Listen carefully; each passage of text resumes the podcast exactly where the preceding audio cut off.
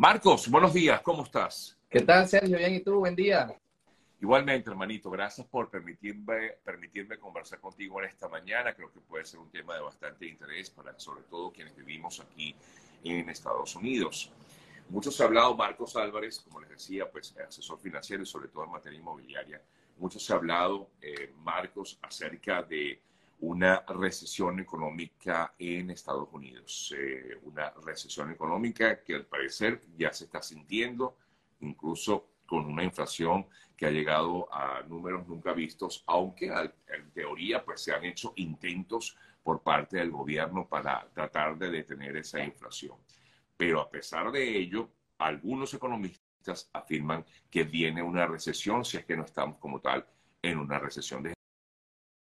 Desde tu punto de vista, ¿realmente podemos hablar de recesión económica actualmente en Estados Unidos? Bueno, primero, gracias por, por invitarme a estar aquí con, con tu comunidad. Eh, fíjate que, como tú dices, varios economistas dicen que ya se acerca la recesión, no hemos llegado a ella. Eh, básicamente, recesión significa el, declive del Producto Interno Bruto durante tres, dos trimestres consecutivos. O sea, que digamos que la economía se contrata durante seis meses. Eh, esto viene muy unido también de la inflación, inflación que hemos tenido bastante alta. Sin embargo, estos dos últimos, estos últimos meses ha estado cayendo por el esfuerzo que se está haciendo para controlarla. Pero eh, para hacer un poco más sencillo al público, esto lo que hace es que, el dinero que tenemos no nos alcance para pagar nuestros servicios o pagar las necesidades básicas que tenemos. Y eh, evidentemente se está viendo reflejado en el bolsillo de, de, todas las personas aquí en Estados Unidos, ¿no? En algunas ciudades más que en otras. Miami, por ejemplo, la zona de la Florida, que en los últimos meses post pandemia o en medio de la pandemia, digamos, vino a crecer, sobre todo en materia inmobiliaria. Mucha gente se vino a, a, Miami o al sur de la Florida buscando mejores opciones en materia inmobiliaria. Ahora, al parecer, eh, se están regresando. ¿Es esto cierto?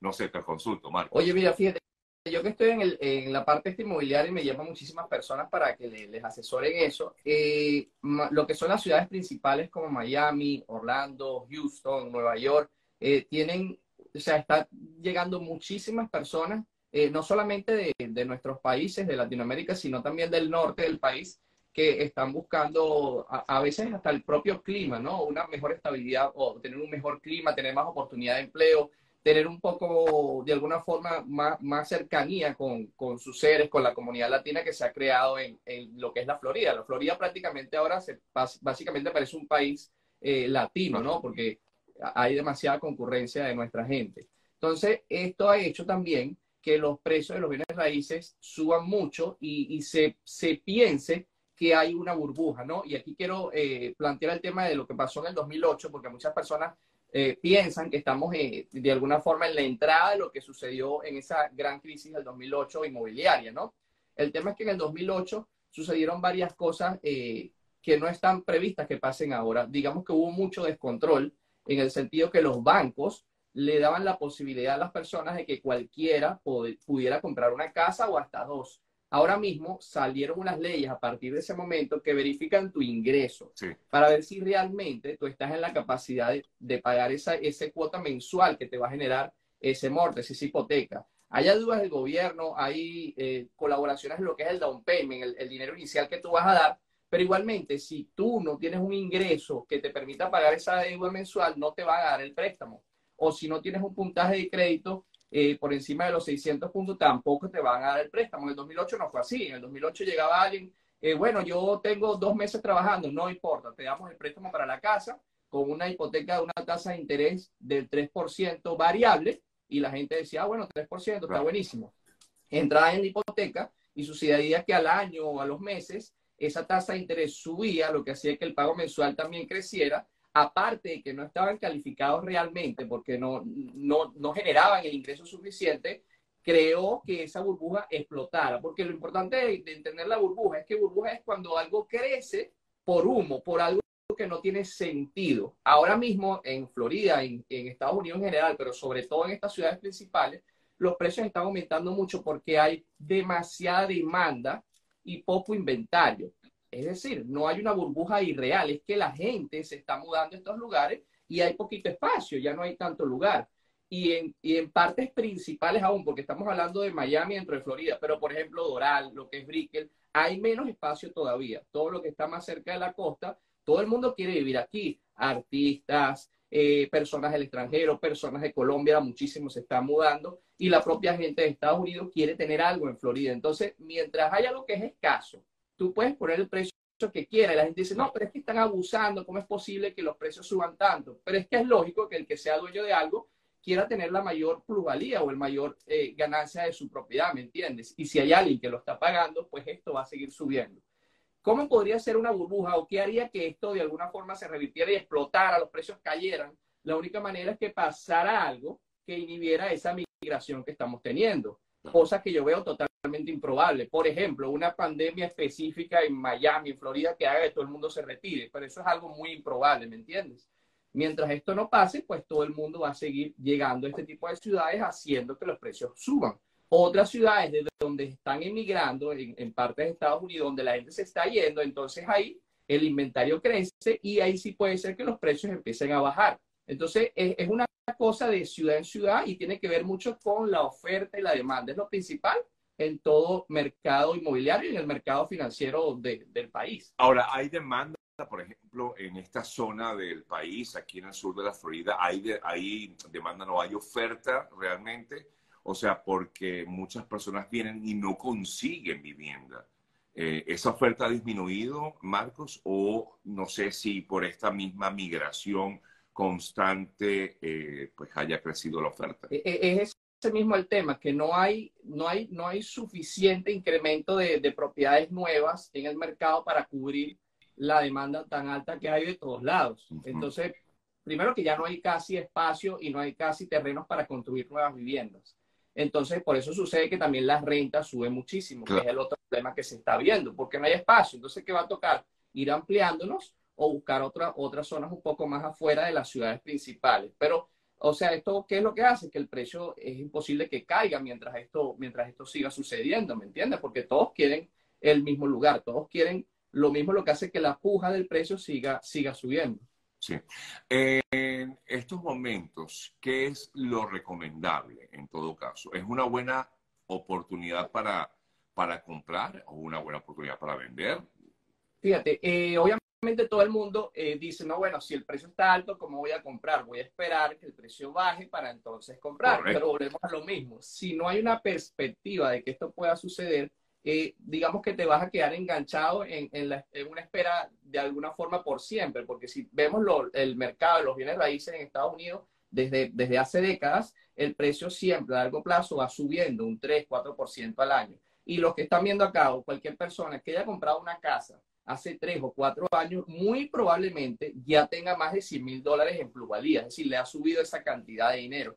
Entonces, eh, digamos que el momento preciso para comprar una casa no depende tanto de las condiciones país, sino de las condiciones tuyas financieras. Claro, por supuesto. Que es lo que la gente no ve. Y entonces hay, hay un detallito importante que, que, hay que recalcar acá. Para comprar una casa, como te dije, sí se ven los parámetros financieros de la persona. Es decir, te obligan o verifican que tú realmente cumples con eso. Y eso te protege a ti como usuario de ti mismo.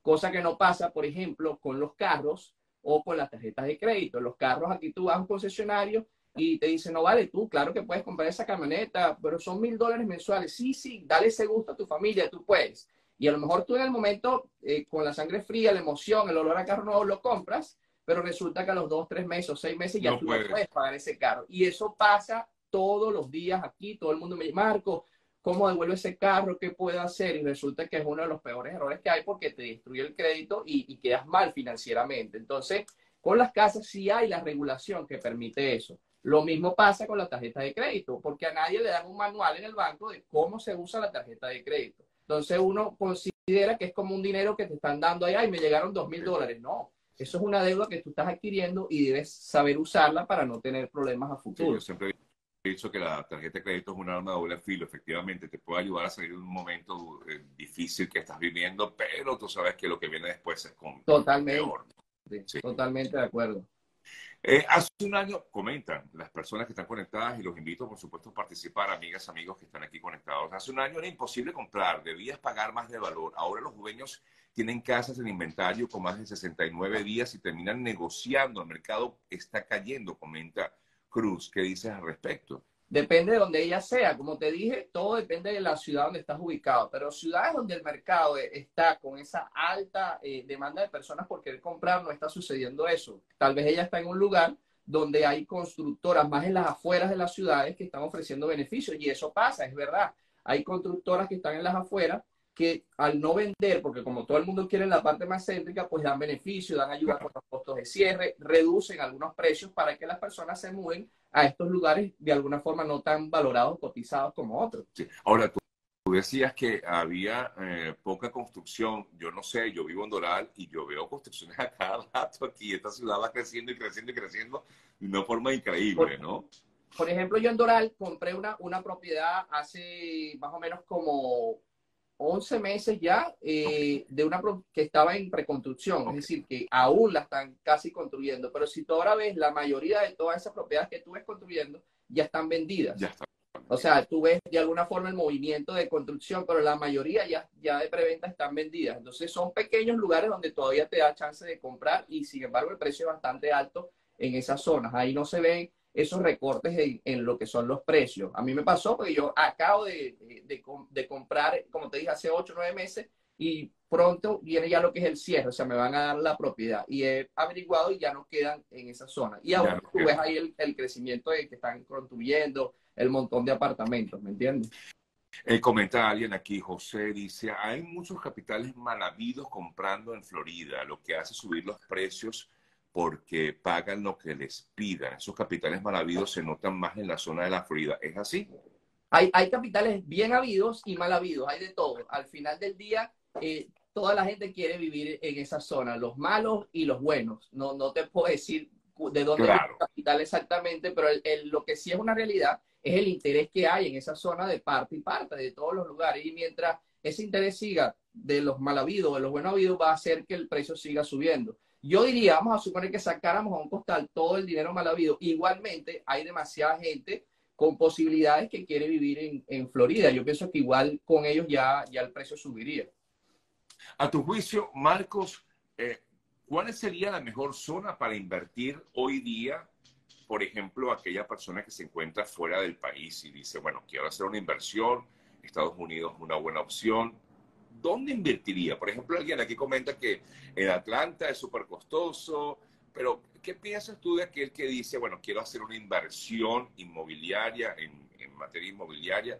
¿Dónde crees tú que sería un buen mercado en estos momentos? Fíjate, depende también del tipo de inversión, porque hay varias, ¿no? Está, por, lo, por ejemplo, lo que llaman mucho el flipping, que es comprar una propiedad bien barata, bien económica, que tiene problemas, repararla y luego venderla. Pero esto es complicado por una persona que vive en el extranjero porque se le hace difícil calcular los gastos de reparación que esa casa va a tener y a veces quedas en negativo o pierdes. Entonces, la mayoría de la gente lo que hace es comprar para luego rentar esa propiedad y que se vaya pagando solo con lo que se cobra de renta. De eso hay dos modalidades, lo que es la renta larga, que es la renta normal que vemos por un año, y lo que es la renta corta, que es que tú alquilas la casa como si fuera un hotel por día. Lo que sucede es que, como el Airbnb, lo que sucede es que eso no es legal en todos lados. Por ejemplo, son muy poquitos los lugares que permiten esto de forma legal. Igual la gente lo hace, pero de forma legal para un extranjero es difícil meterte en este tipo de negocios. En Orlando, por ejemplo, eh, el gobierno ha permitido que en las cercanías de Disney se vendan proyectos inmobiliarios para poder soportar la demanda del turismo que hay. Entonces hay comunidades enteras que son vacacionales que le permiten a los dueños alquilar por día y tienen un permiso especial. De hecho, yo estoy en una de estas propiedades porque me parece muy interesante. Al final del día lo que logras es que con el ingreso que tú vas teniendo diario de esas personas que se quedan en tu propiedad, vas pagando todos los gastos que la propiedad genera al mismo tiempo que año tras año tu plusvalía va subiendo. Es decir, pon tú, en cinco años la propiedad se pagó sola, te generó un ingreso pasivo mensual, pero aparte su de precio. Puede ser que tú en 4 o 5 años tengas un ingreso de 200 mil dólares porque eso fue lo que subió la propiedad. Otra cosa interesantísima, ya para las personas que viven aquí, antes tú de comprar un proyecto puedes invertir en tu primera casa porque hay demasiadas ventajas para el que compra su vivienda principal. Una es, por ejemplo, los impuestos. Si tú compras una propiedad para ti, para tu uso, y te costó 300 mil dólares, digamos que esa propiedad subió a 500 en 6 años, esos 200 mil dólares de, que subió la propiedad, tú no tienes que pagar ingreso. Y dime tú, en este país, qué ingreso que tú reportes no tienes que pagar impuestos. O sea, todo, por todos lados. Entonces, ahí tienes una gran ventaja que te permite no evadir, sino que no tienes que pagar hasta 250 mil dólares por persona. Esto es algo totalmente legal que está en la ley. Si estás casado, es hasta 500 mil dólares que la casa subió, que tú puedes no pagar impuestos sobre ese ingreso que estás teniendo. Y es algo muy beneficioso.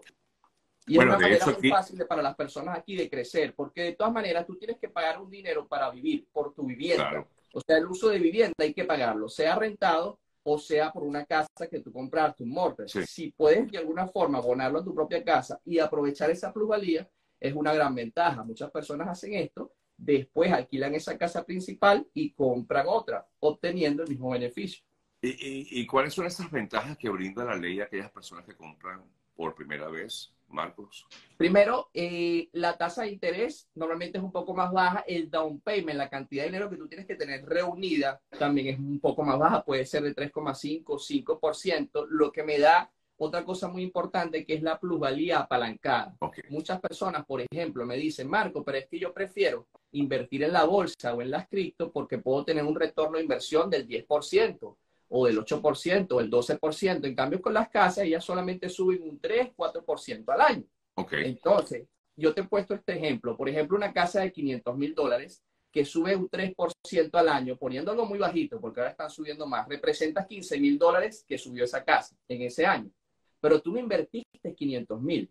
Tú invertiste, a lo mejor, por ejemplo, un 5% de lo que costó. Ponle tú 25 mil dólares. Tú diste 25 mil dólares y te dieron esa casa y en un año subió 15 mil dólares. Estamos hablando que tú estás teniendo una rentabilidad del más del 50%, porque la gente se confunde y saca la cuenta en base a lo que la casa cuesta, pero es que tú no diste lo que la casa cuesta, tú diste solamente un inicial y en base a ese inicial que tú diste estás teniendo una rentabilidad mucho más alta por la plusvalía que la casa está teniendo. Te consultan aquí, ¿puedo comprar casa con cualquier estatus migratorio que tenga?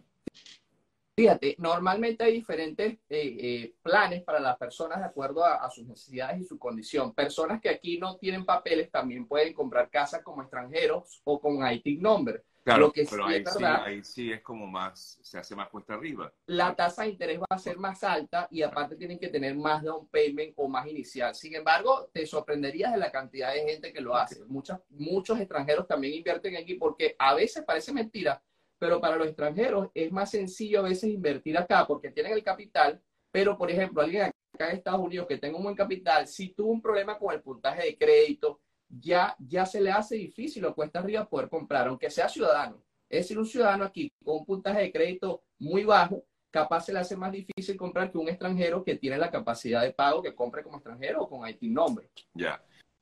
Porque, por ejemplo, aquí consultan, esta, una persona consulta que si con un TPS puede comprar vivienda. Sí, muchísimas personas, a mí me llegan muchas personas que quieren ayuda para comprar con el TPS y si pueden hacerlo, lo que normalmente exigen es que tenga su permiso de trabajo vigente. Es lo que la mayoría de las veces piden. Sin embargo, hay maneras de hacerlo también para poder comprar, pero hay muchas opciones para, para poder hacer la compra de la casa.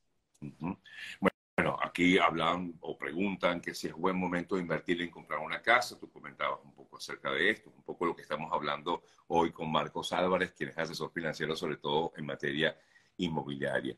Eh, si es casa nueva, ¿debes esperar dos años para vender, para no pagar impuestos? ¿Consultan? No, lo que sucede es que después de los dos años es que te van a dar la excepción completa de los 250 mil dólares. Si tú vendes antes, vamos a suponer, vendes en un año, entonces, como estás vendiendo la mitad del tiempo, te van a dar la mitad del tiempo de excepción, que serían 125 mil. Pero la mayoría de las veces en un año eh, eh, es difícil que suba más de 125 mil dólares, o sea que siempre te lo va a cubrir. Y aquí, eh, Sergio, quería a ver si me das la oportunidad de comentarte de la mayoría de las cosas que las personas que llegan a mí tienen, cuáles son los problemas mayores que tienen, ¿no? O, o cuál es el tipo de personas que más llega a mí y cómo podemos ayudarles. Por ejemplo, un gran grupo son las personas que están recién llegadas al país o que van a empezar su, vida laboral, como los jóvenes. Estas personas, de alguna forma, aunque parezca mentira, están en cero, pero están mucho mejor que muchas otras personas porque están empezando, están con cero ingreso, pero con cero ahorro, pero también están con cero deuda. Entonces, para estas personas es un poco más fácil evolucionar si hacen las cosas bien. ¿Qué serían las cosas bien? Empezar a generar un puntaje de crédito, mejorar su puntaje de crédito crecer financieramente en la parte educativa, porque hay algo importante aquí. A veces las personas quieren trabajar más para de alguna forma, como trabajo más, pues recibo más ingresos porque estoy trabajando más horas. Y yo considero que no es la clave. La clave es tratar de estudiar, tener herramientas de trabajo para que tu dólar por hora suba. Es decir, no es que trabajes más, sino que te paguen más por hora por el conocimiento que estás adquiriendo en, la materia que sea, cursos, eh, cualquier tipo de estudio que te beneficie, que haga que tu valor por hora crezca, porque si no al final del día estás cambiando salud y tiempo por dinero. Mm, interesante, porque la verdad es que uno pensaría en que hay que trabajar más en vez de dedicarte al estudio, ¿no? Yo, yo por mi experiencia lo que he visto es que la persona que trabaja más al final termina de alguna forma quemándose, se cansa. En cambio, el que trabaja lo que tiene que trabajar de alguna forma para pagar sus gastos, pero dedica el otro tiempo a estudiar o a crecer o a invertir en sus herramientas de trabajo, le va mejor en un corto plazo porque estás pudiendo ofrecer un servicio mejor, tú tienes más conocimiento y puedes ganar mayor cantidad de dinero por hora sin tanto sacrificio. Obviamente, hay que trabajar, hay que tener una base que te permita pagar tus ingresos eh, mensuales, tus gastos mensuales normales. Pero en vez de trabajar más, enfócate en crecer eh, educativamente para que tú puedas poder ganar más, tener mejores oportunidades de empleo, ganar mejor en otros empleos, tener mejores conexiones, lo que te va a hacer al final, pues, pues tener una situación financiera mejor. Marcos, ¿es mejor comprar? Yo sé que, claro, depende también de la capacidad económica de cada quien, ¿no? Pero es mejor comprar que alquilar una vivienda. Todo depende de la situación. Eh, por ejemplo, a veces pasa que llegamos al país y varias personas eh, pues alquilan una, una propiedad entre varios para empezar, no tener que pagar tanto. Esto es una buena opción. O hay personas que viven con su familia, bueno, voy a durar este tiempo con mi familia para poder ahorrar un dinero y comprar mi casa. Es decir, o hay personas que vienen a un lugar y, y, no saben si se van a quedar de por vida en ese lugar. Bueno, voy a estar cinco meses, seis meses aquí, no sé si me va a gustar, entonces es preferible alquilar. Hay situaciones donde siempre va a ser mejor una cosa o la otra. No hay verdades absolutas. Sin embargo, lo que sí es una realidad es que en Estados Unidos dan muchísimas ventajas a las personas que compran su propiedad. Ya. Em, digamos que, o sea, en vista de lo que viene, porque efectivamente se habla mucho de lo que ya conversábamos al principio de esta recesión económica, eh, es muy factible que algo se dé, o por lo menos, eh, aunque se está tratando en el país de evitar que lleguemos a eso. Eh, en estos momentos, digo, no sé qué es lo mejor que podemos hacer eh, para ahorrar, si es que se puede ahorrar, Marcos. ¿Es factible el ahorro? Yo lo veo tan difícil con, eh, digo, con la inflación como está, con justamente que estamos hablando de la, de la, del alquiler, de la compra de, un, de una vivienda. ¿Es factible ahorrar? Fíjate, hay dos maneras de, crecer acá, ¿no? De progresar. Una es ganando más o ahorrando más, ¿verdad? Esas son las dos maneras.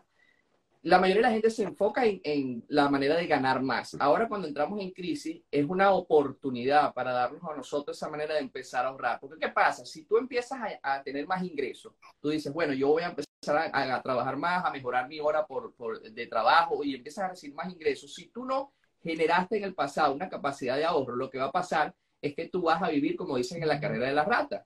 Yo ganaba 30 mil, oye, ojalá yo ganara 60, 70 mil dólares, me, sobraría el dinero. Mentira.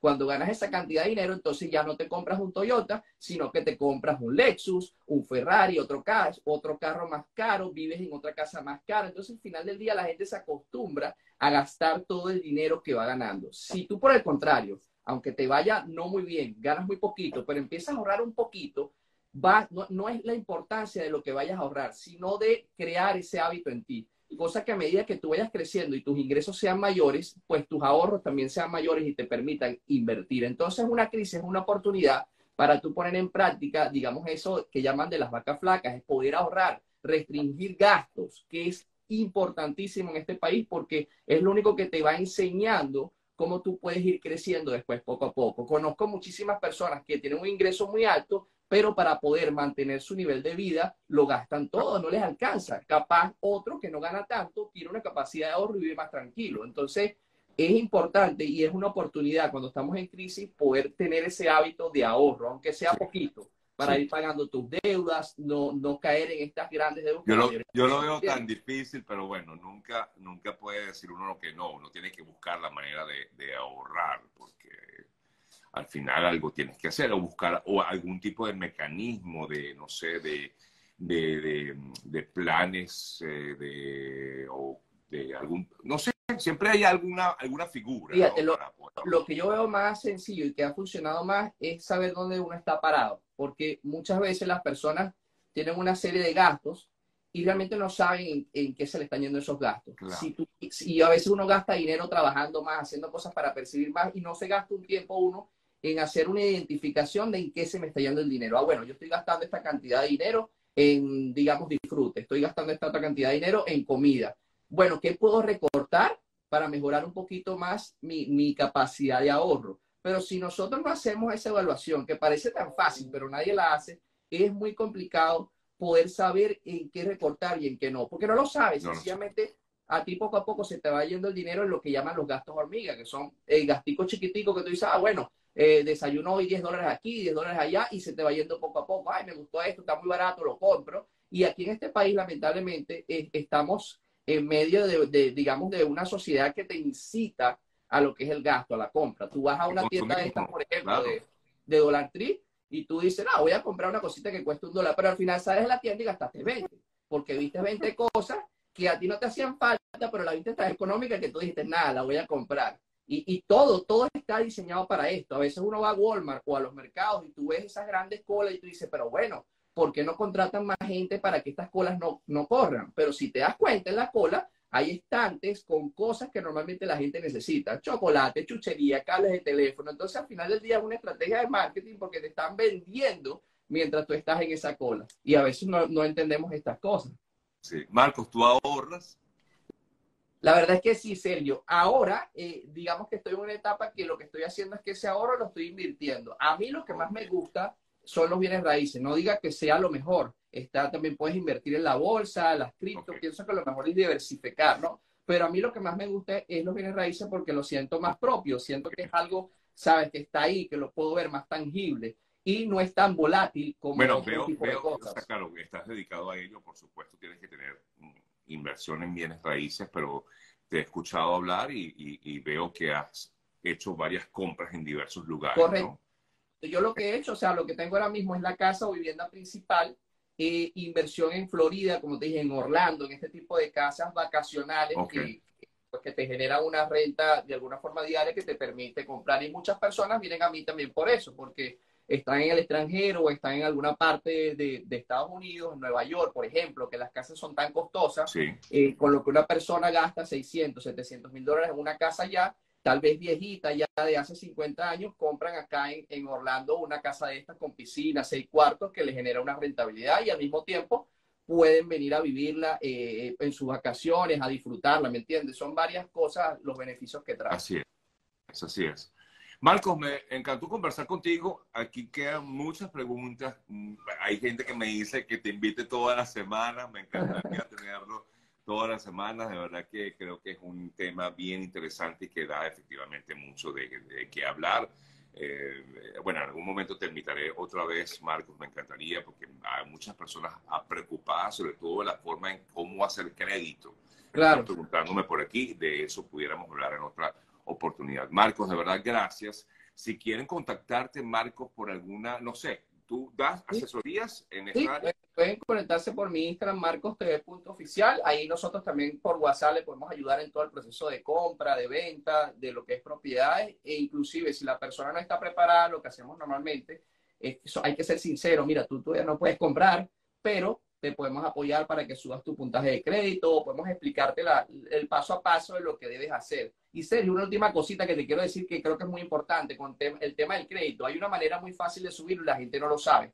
A veces a ti te llega el estado de cuenta, por ejemplo, debo mil dólares en la tarjeta de crédito y tú pagas esos mil dólares y tú dices, bueno, lo hice bien, estoy pagando mi deuda completa. Realmente lo estás haciendo mal, porque cuando te llega el estado de cuenta con ese, ese monto de los mil dólares, ya eso se reportó a los buros de crédito. Entonces la idea es que tú pagues antes de que te llegue el estado de cuenta, antes del corte, que te llegue el estado de cuenta bajito y eso va a hacer que tu puntaje de crédito suba mucho sin tú tener que hacer un esfuerzo adicional, solamente pagando antes de lo que estabas pagando normalmente. O sea, pagar antes de la fecha de corte.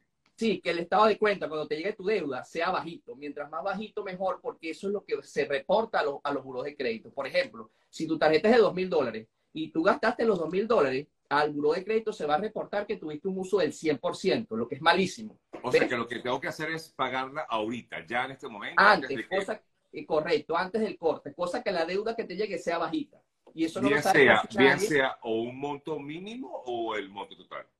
O sea, que, que, la deuda te quede lo más pequeña posible. El monto mínimo hay que ponerlo obligado, pero si vas a hacer un pago, porque hay gente que hace eso, gasta con la tarjeta de crédito y luego cuando llega el corte paga todo y piensa que lo está haciendo bien y realmente es como si no estuvieras haciendo nada. La idea es que pagues mucho antes, cosa para que te llegue o en cero o te llegue bajito esa deuda. Si lo puedes hacer, quiero decir, si alguien lo está haciendo de todas maneras, la forma correcta es hacerlo así, pagar antes de que te llegue el estado de cuenta y eso te sube el crédito bárbaramente. Oye, qué bien. No sabía eso.